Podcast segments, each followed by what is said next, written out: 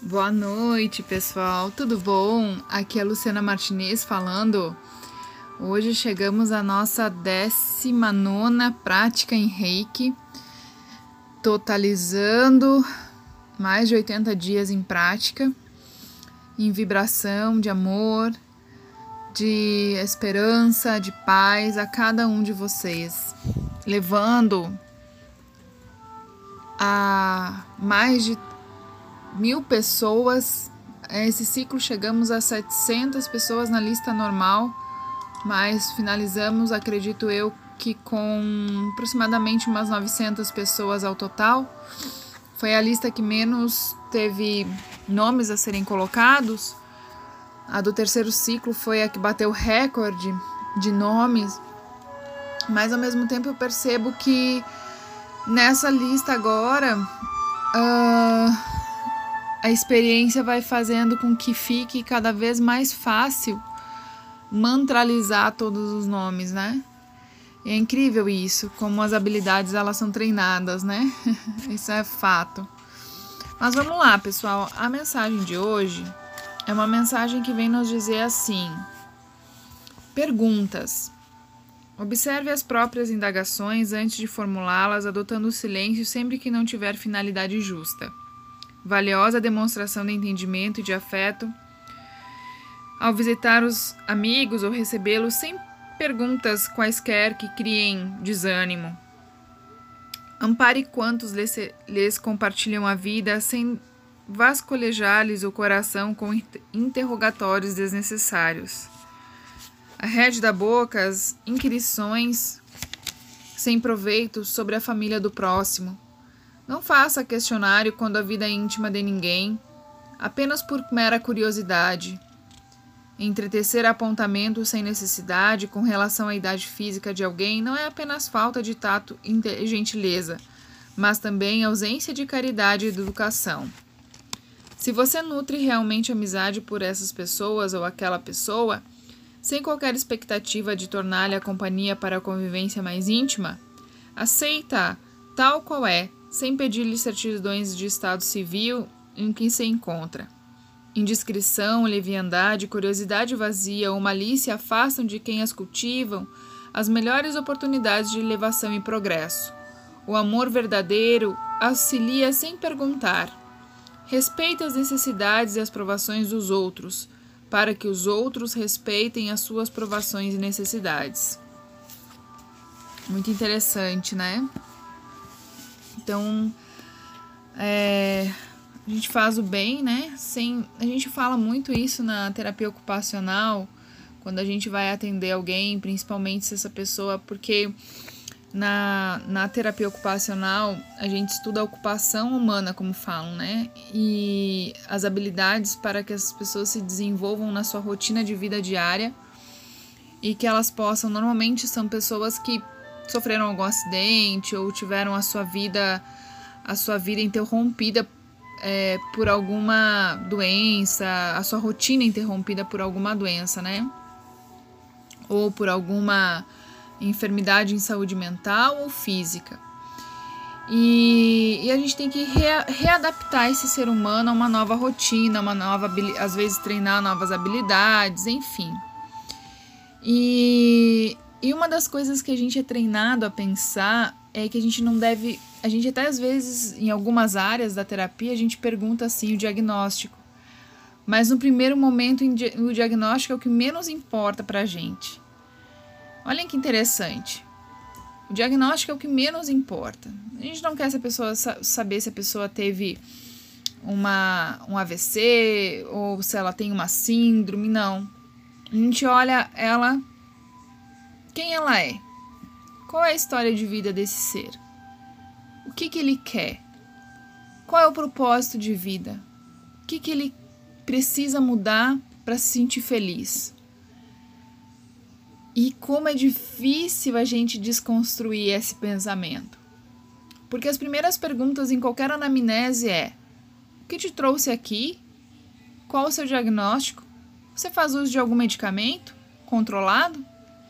Nossa, daí você já cria todo um estereótipo da pessoa, todo uma, uma, uma um, um diagnóstico. Então, quando a gente vai fazer reabilitação social, por exemplo, não perguntar o histórico de vida dessa pessoa, o que a fez chegar, por exemplo, a um crime, é uma dificuldade tremenda, né? Porque a gente tem que se livrar dos nossos medos também. E das nossas das nossas é, é, das nossas percepções enquanto conceito humano. E é bem interessante desconstruir isso. É bastante interessante desconstruir. Claro que em outros momentos é, o diagnóstico ele pode auxiliar, mas quando a gente olha para alguém sem ver o diagnóstico e encontrando só as potencialidades de reabilitação ou de propósito de vida, isso é incrível, porque você dá a oportunidade de realmente a pessoa renascer em vida. Trazendo agora para o conceito nosso da, da espiritualidade, né? Renascer em vida, dar uma nova oportunidade, dar uma oportunidade para as pessoas recomeçarem. E como é difícil. É fácil quando a gente olha no outro, né? Mas quando a gente traz para dentro da nossa casa, quando a gente traz para dentro da no, do nosso lar, o perdão, né? A gente falou muito isso no, no, no segundo ciclo sobre a lei do perdão. Mas aí vem outra questão. Como que é o perdão? É aquele perdão, perdão que eu que eu simplesmente esqueço e recomeço e tá tudo bem? Ou ainda é um perdão com medo? Medo de um abuso, medo de uma violência, onde você já não confia mais naquele ser. Porque para que a mudança aconteça no outro, a pessoa tem que realmente querer a mudança. Ela tem que, ela tem que ver que o propósito de vida dela realmente é um propósito modificado. E aí a gente consegue realmente bons resultados evolutivos.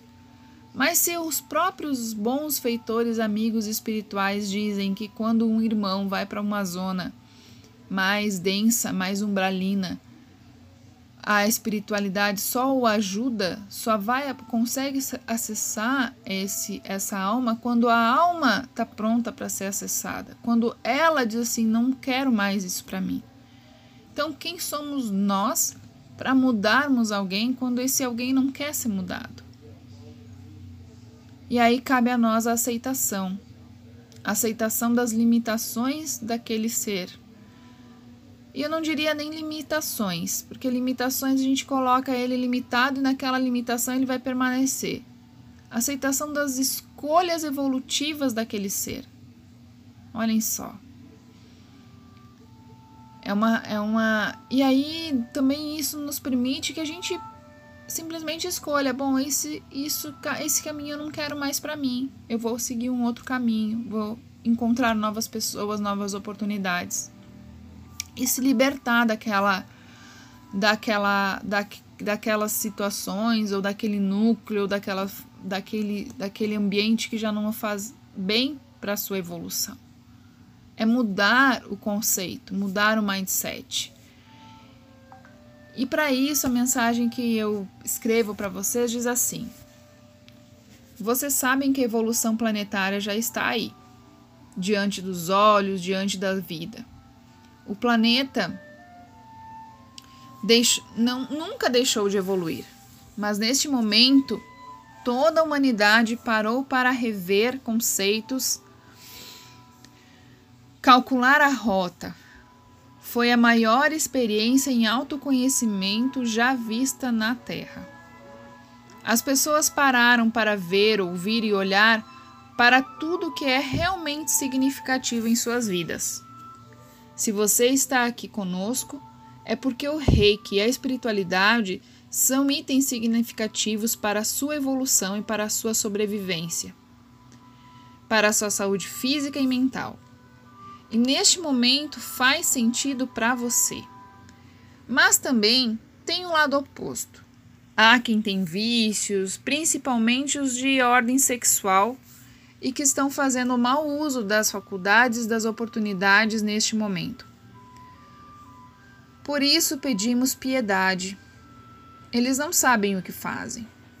Mas se você está em uma relação abusiva, busque ajuda, levante-se e dê o primeiro passo, pois somos seres que precisamos fazer escolhas a todo momento.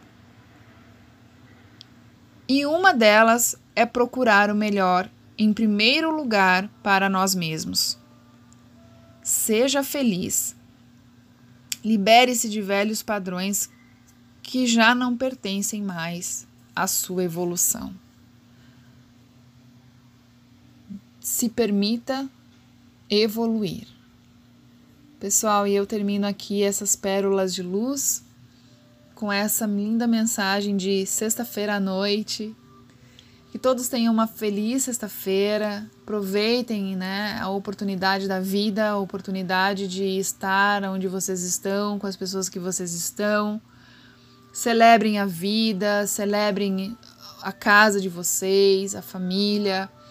Se você porventura está sozinho, celebre a sua vida. Né? Se permita um bom banho relaxante, passar um bom perfume, vestir um bom pijaminha, dormir naquela cama confortável. Celebre, celebre o que você é, o que você tem, o que você conquistou. E se abra para o novo. E eu deixo aqui uma minha gratidão eterna. Uma boa noite para vocês. Namastê. Arro. Gratidão.